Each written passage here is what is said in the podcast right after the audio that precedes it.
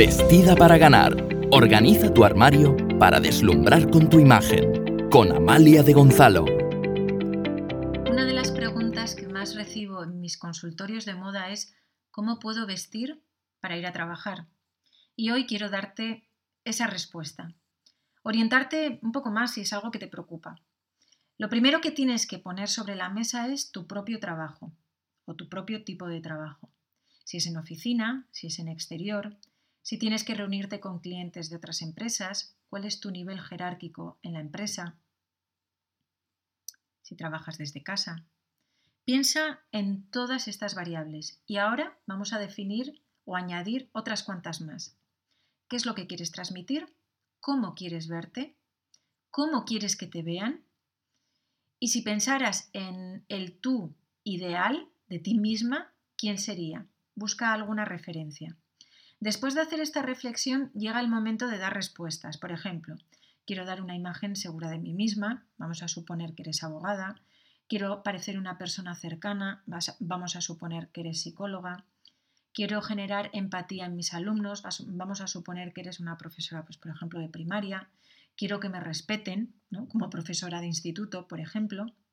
Para cada uno de estos perfiles hay un patrón de indumentaria o vestimenta distinto cada prenda, cada color que apliques en esas prendas que tú llevas tendrán un desencadenante psicológico en el interlocutor que tú tengas o interlocutores en, en ese momento.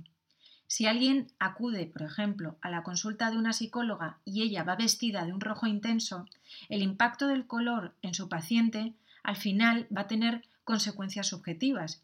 Pero si va vestida, por ejemplo, de azul, el azul es un color que representa la autoridad, tendrá eh, o tenderá más bien a obedecer, a, mm, hacer a seguir ¿no? cada una de las premisas que le dé en ese momento. Por tanto, al vestir para trabajar, tienes que tener en cuenta dos factores en los tipos, en, la prenda que te pongas. Por una parte, la forma de la prenda, como sea, que esté enfocada para el trabajo que tú tienes y por otra parte, y no menos importante, el color, porque va a tener un desencadenante psicológico en la persona o personas que estén contigo. Haz un ejercicio de introspección con estas preguntas que te planteo, porque el capítulo de hoy es un poco para pensar desde dentro, y ofrécete respuestas. Después, en base a esas respuestas que tú has obtenido, organiza tus looks durante una semana y apunta y evalúa el impacto que han tenido en ti o que tú sientes que ha tenido en ti o en tus clientes o las personas que están contigo. Es importante que hagas este ejercicio porque te va a ayudar a determinar cómo simplemente el cambio de color en tus prendas va a hacer que cambie en cierta manera la actitud de las personas que están contigo. Espero que como siempre apliques este consejo en tu día a día y me cuentes cómo tienes esos resultados, cómo van esos resultados. Nada más. Un saludo.